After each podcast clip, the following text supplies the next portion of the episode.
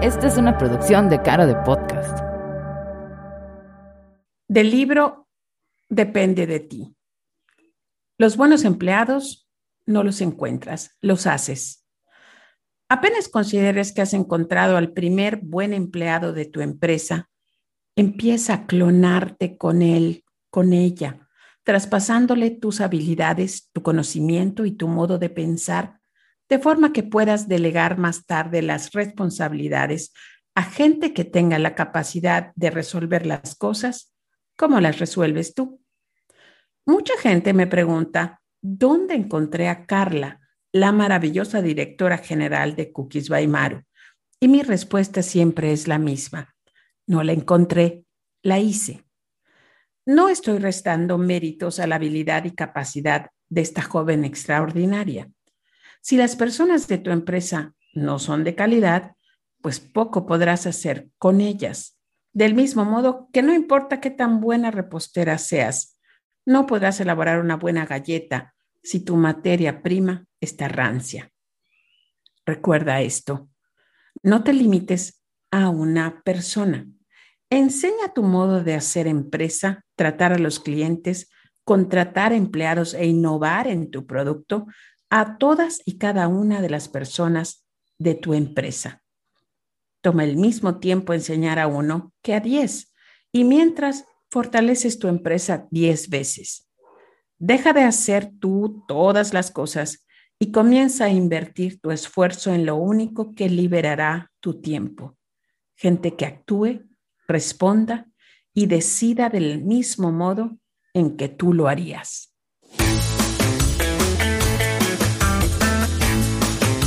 Bienvenidos y bienvenidas. Esto es Iniciadores y yo soy Maru Medina, empresaria, coach y autora del libro Depende de ti. En este podcast exploramos temas que te ayuden a recuperar el entusiasmo por tu vida empresarial este es un podcast dirigido a jefes, dueños y líderes de empresas, en particular de empresas pequeñas. Y aunque siempre se dan consejos, o la mayoría de las veces se dan consejos a los empleados para saber cómo comportarse, cómo agradar al jefe, cómo causar una buena impresión, este es uno de esos programas donde quiero decirte todas las cosas que a tu empleado, a tu colaborador, a tu asociado no le gusta de ti, pero a veces le da mucha pena pues decirte o comunicarte o reclamarte y simplemente se la pasa quejándose con los compañeros de trabajo. Por si tú no te habías dado cuenta, ahorita te voy a dar algunos ejemplos. Recuerda, que los líderes fundamentan su relación, sobre todo, en la autoridad moral. Tú no puedes exigir cosas que tú no estás dispuesto a hacer o como dice esa cita favorita, no puedes liderar hacia donde no estás dispuesto a ir. Por eso, de una forma, pues, enumerada, te voy a ir dando algunos casos y algunos ejemplos para que puedas reflexionar e incluso puedas compartir este programa con tus colaboradores para después conversar acerca de las cosas que sí estás haciendo, las que no estás haciendo y cómo con una buena comunicación estas pudieran mejorar. Comienzo con la primera cosa que no le agrada a tus empleados. Cuando ellos llegan a tu empresa, cuando los acabas de contratar, no les das la bienvenida. ¿A qué me refiero?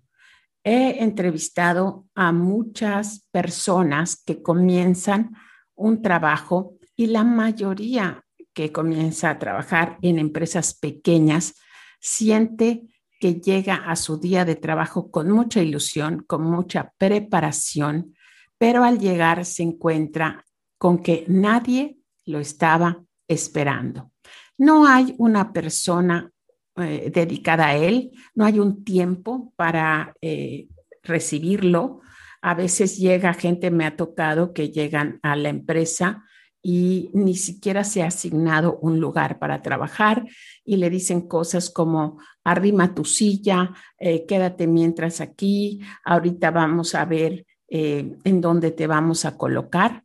Eso no es, es imperdonable porque de verdad que perdemos el 40% del entusiasmo con el que llega el nuevo o la nueva trabajadora. El sentirse que es, eh, no es una persona importante, que no le da el mismo gusto y el mismo entusiasmo a los que están en la empresa que él o ella haya llegado.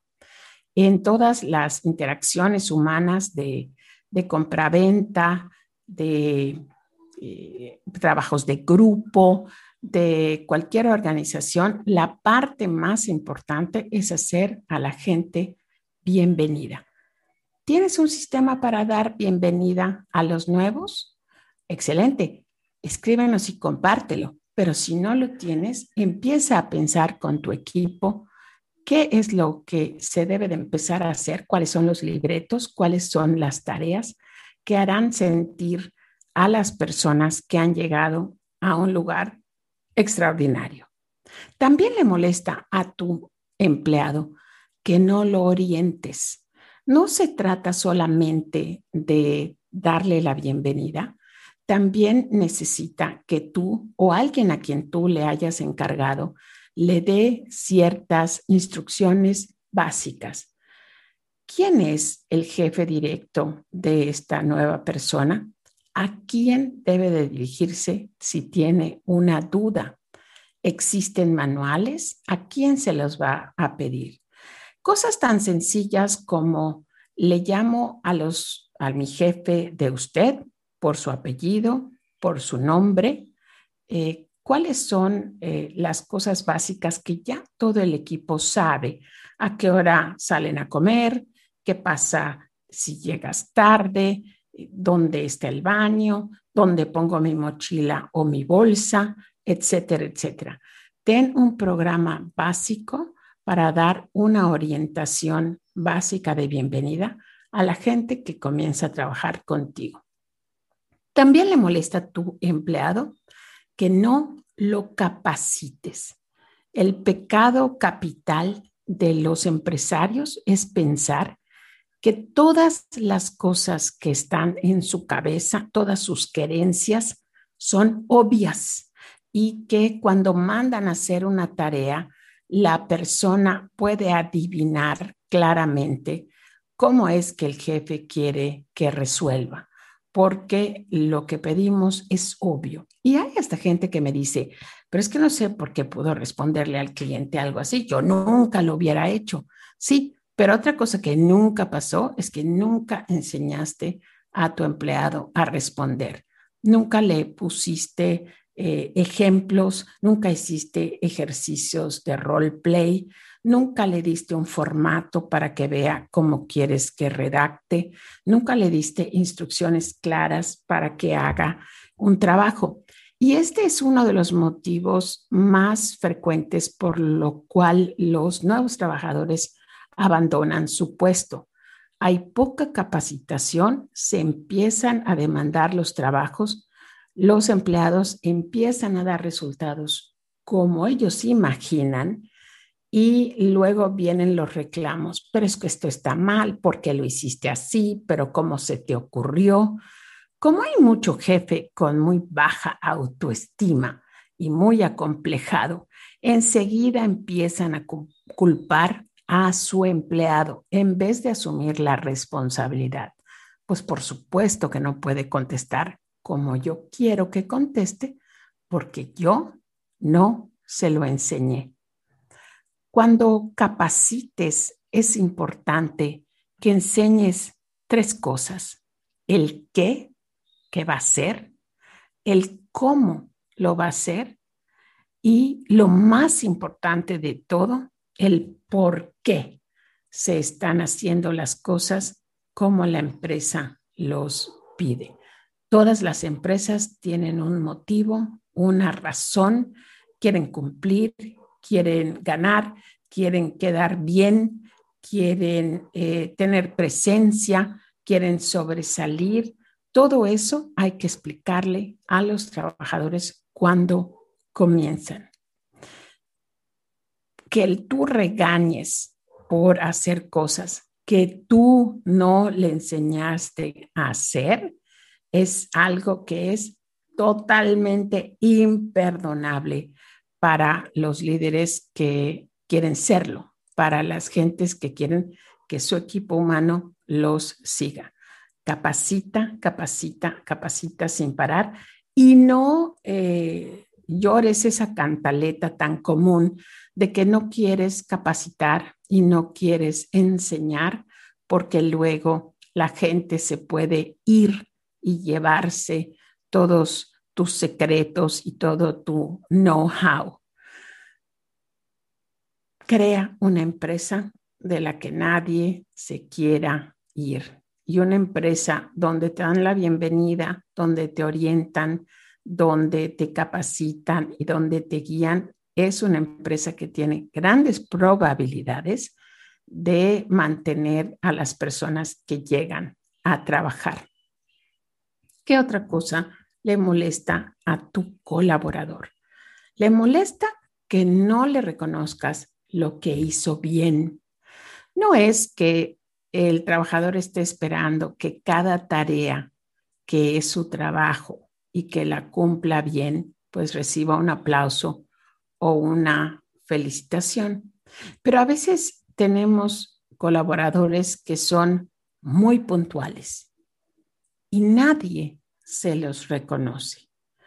Eh, el jefe dice, bueno, es que su trabajo, para eso lo pago, tiene que llegar puntual, pero todos sabemos que, eh, sobre todo en, aquí en nuestro hermosísimo país, ser puntual no es una cosa que la mayoría de los trabajadores practiquen. Que no le reconozcas que salvó alguna situación porque se quedó a trabajar una hora más tarde porque hizo las llamadas que tenía que hacer, aunque eran un poco difíciles enfrentar a un proveedor o a un cliente molesto y sin embargo lo hizo. Y simplemente asumir una tontería que muchos jefes eh, me comparten. Es que no lo quiero felicitar, es que no la quiero eh, pues como que no, no quiero que se le suba, no quiero que se le vaya la cabeza. Si yo le empiezo a decir, muy bien, Margarita, muy bien, Juan Carlos, me encantó cómo sacaste esto, me gustó cómo resolviste este problema, entonces se va a empezar a creer, entre comillas. Y se va a sentir superior y me va a empezar a amenazar con que quiere más sueldo o, se va, o, los demás se van a poner celosos. Escuchen, por favor, esta tontería que, sin embargo, es muy común que los líderes pues la expongan. Esa es la razón por la que no quieren reconocer a alguien. Pero los buenos empleados se empiezan a decepcionar, se empiezan a desmoronar cuando sienten que se les está dando el mismo trato a ellos que cumplen, que son excelentes, que son puntuales, que son ordenados y limpios, que a la gente que no es tan amable con los clientes, que no llega siempre con el uniforme, que a veces falta los lunes y no hay repercusiones. Empiezan a desmoralizarse las gentes buenas y esto es un pecado, el cual el mal líder está provocando. Tampoco le gusta que lleve años contigo y no pueda evidenciarse su crecimiento. La motivación económica, aunque es necesaria, no suele ser la principal motivación. No sirven de mucho dar bonos y premios y reconocimientos si realmente no se está trabajando para dejar a las personas mucho más preparadas, mucho más fuertes, con mucho más recursos para eh, defenderse o poder sobresalir en diferentes situaciones. Eh, si una persona está en una empresa donde está aprendiendo, eh, porque el jefe procura cursos, procura educación, procura material, donde los empleados aprendan a no solamente a hacer mejores transacciones, a cobrar mejor, pero también a empacar mejor, a decorar mejor, a redactar mejores cartas, a poder eh, discutir, convencer, persuadir a las gentes con las que están teniendo negociaciones. Si es una persona que por estar en tu empresa ha estado expuesta a diferentes experiencias como conferencias, como viajes, como comidas en lugares que generalmente no asistiría.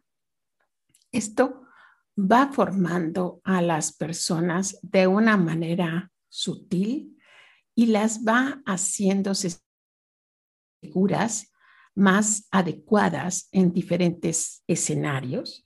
Y esto eh, es algo que la gente que lo recibe, la gente que, que lo siente, que lo recibe, puede, eh, no solamente lo experimenta, sino también puede ser un testigo de todas las maravillas y todo el reforzamiento o empoderamiento que tu empresa está dando. Al final, ah, mejores personas, eh, mujeres más seguras, hombres más elocuentes, mujeres que saben calmar a un cliente molesto, hombres que saben organizar a la gente, todas esas habilidades que tu empresa puede y debe de enseñar, hará mejores personas y las mejores personas harán mejores colaboradores.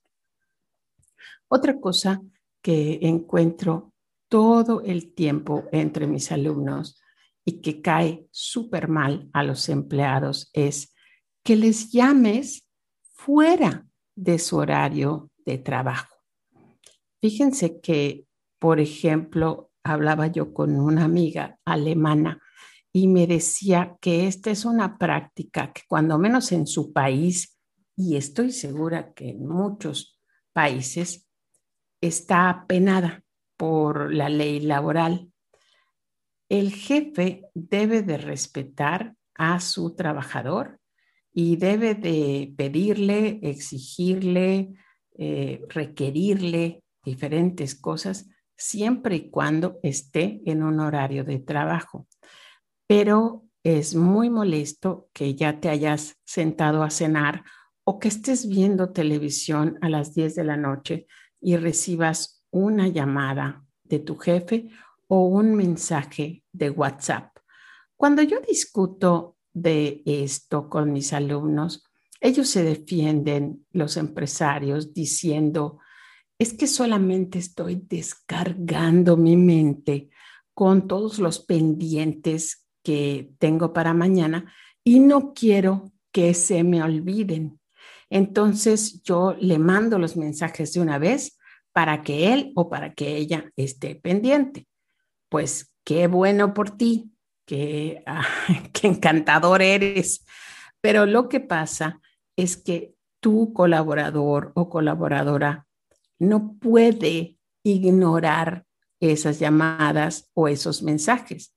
Para ti es muy sencillo descargar, para ellos es muy difícil ignorar, porque empiezan a pensar, si le respondo, eh, me va a interrumpir ahorita mi cena o mi película o mi fiesta. Si no le respondo, me va a volver a preguntar que si no estoy, que si ya me dormí, que si ya lo leí, que si le puedo responder. Si son mensajes de WhatsApp, pues lo mismo. Eh, las personas sabemos cuando alguien ya recibió un mensaje y cuando solamente te dejaron en visto.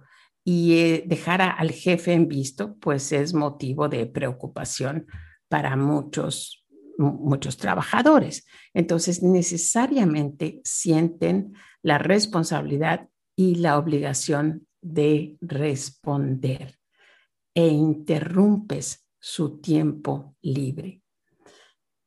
Ten en cuenta esto. El que se tiene que organizar, la que tiene que hacer su lista de necesidades para decirlas en tiempo y forma a la hora de que tu gente está trabajando, eres tú. No descargues estas preocupaciones en el tiempo libre de las personas. Tú eres el dueño de la empresa, tú eres la dueña de la empresa y todo el tiempo estás pensando en ella, pero tus trabajadores no son los dueños. Te han, accedido a darte parte de su tiempo a cambio de una remuneración, de una capacitación, a cambio de estar en una empresa que los haga avanzar, pero no tienes derecho a pues hacer uso de su tiempo libre. No quiero decirte evita hacer eso, quiero decirte deja de llamar a tu empleado o de conectarlo en el tiempo en que está descansando. Otra cosa que le molesta a tus empleados es que prometas cosas y no cumplas. Y muchas veces prometemos pues aumentos de salario, prometemos que vamos a traer un equipo que haga más fácil el trabajo, prometemos que vamos a dar capacitación, prometemos que vamos a promover a las gentes y luego tenemos un sinfín de excusas para no cumplir con lo que hemos estado prometiendo. Y eso lo único que hace, obviamente, es eh, hacer perder tu credibilidad, la falta de confianza y muchas veces hasta falta de respeto de el, eh, el colaborador hacia el jefe. Entonces, cuida muy bien lo que dices, no estés hablando por hablar, si tú piensas que realmente quieres hacer algo, que realmente quieres subir ese sueldo, pon fechas, pon maneras de medir. Si tú ofreces promover a alguien a un puesto de supervisión, entrégale un libreto con puntos de actividades y habilidades que tiene que dominar antes de llegar a ese puesto. Pero no estés hablando por hablar, porque pues los tacos de lengua son muy comunes y muy baratos, pero no son dignos de unos buenos líderes. Mi favorita. Le molesta y mucho, como he estado leyendo mucho acerca de esto, le molesta que le digas, ponte la camiseta y ni siquiera puedas explicar de qué, de qué estás hablando. En lo personal y cuando grabábamos Padrecito Empresarial, tuvimos un programa de esto, se me hace una frase absurda que eh, no explica absolutamente nada. Las camisetas se las ponen las gentes que siguen, que quieren, que apoyan a un equipo. Y si tu empresa realmente ha formado un equipo de gente convencida, entusiasta, que trabaja por el éxito de la empresa, no es necesario que tú le pidas a nadie que se ponga la camiseta. No hay empleados malos, estoy convencida de esto. Solamente hay jefes malos. El jefe malo que no inspira, que no enseña, que no promueve y que no le muestra al empleado una mejor versión de sí. Porque si hace todas esas cosas y aún así tiene gente que no quiere seguir al ritmo del equipo, el buen jefe despide a esas personas, no las mantiene. Y esta es la razón por la que me gusta afirmar que no existen malos empleados. Si hay un mal empleado en la empresa, es porque hay un mal jefe. Ponerte la camiseta, por lo tanto, lo usan malos jefes para pedir mucho a cambio de nada. Ándale, quédate dos horas más, no te voy a pagar horas extras, pero ponte la camiseta. Oye, ven a trabajar en tu día de descanso, eh, no te voy a poder pagar, pero ponte la camiseta. Fíjate que este, hice un error tremendo, pero eh, te voy a pedir a ti que tú des la cara porque pues yo no quiero meterme en problemas. Ándale, ponte la camiseta. Obviamente que esto se vuelve una frase que los colaboradores la empiezan a tomar de una manera cínica y que pierde totalmente el peso el primero que debe de tener la camiseta puesta y actuar y desempeñarse de una forma eh, responsable, moral, es el jefe. Si el jefe está haciendo eso, todos los demás ya tienen la camiseta puesta y no hay que pedirles que lo hagan. Estos son solamente algunos de los puntos que tenía yo ganas de comentar. Las personas, a pesar de lo que muchas veces hablamos, no hay gente que trabaje, no encontramos buenos empleados, hay muchísimos hombres y mujeres que están ansiosos de pertenecer a una empresa eh, que valga la pena, a una empresa que les dé valor, una empresa de la que se sientan orgullosos exclamar que están trabajando para ellas. Nosotros, a nosotros nos toca cuidar a estos seres humanos que nos están ayudando a crear los objetivos de la empresa. Nos toca cuidar a las personas que hacen las cosas de nuestra empresa, más que a las cosas que están haciéndose en la empresa, que eso es lo que muchos jefes desafortunadamente están haciendo. Tenemos que vernos como líderes, como mentores de personas a los que enseñemos con el ejemplo y con muchísimas herramientas a las que tenemos acceso les enseñemos, los inspiremos a ser mejores personas. Así, aún a los millennials, ¿ok?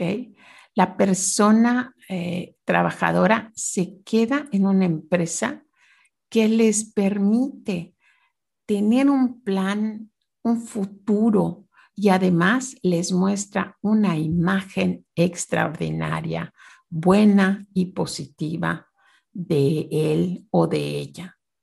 Recuerden que desafortunadamente muchos venimos de familias disfuncionales donde la norma es la falta de seguridad, la baja autoestima. Y los trabajadores que encuentran una empresa que muestra un reflejo exitoso y poderoso de la persona, esta es la empresa a donde la gente va a entregar su sudor, sus ganas, su pasión y todo su empeño. Mira, el otro día en un podcast estaba escuchando a una persona que estaban entrevistando y me quedé pensando en algo que dijo y con esta reflexión quisiera yo terminar este podcast. Decía este exitosísimo empresario, los trabajadores no abandonan trabajos, no dejan empresas. Los trabajadores que se van, se van porque abandonan jefes. Jefes que no estuvieron a la altura de sus expectativas. ¿Qué es lo que tú estás dando a tus colaboradores que te hace una persona difícil de abandonar? Esa, como diría Sherlock Holmes, es la cuestión. Gracias por escucharnos. Esto es Iniciadores. Yo soy Maru Medina.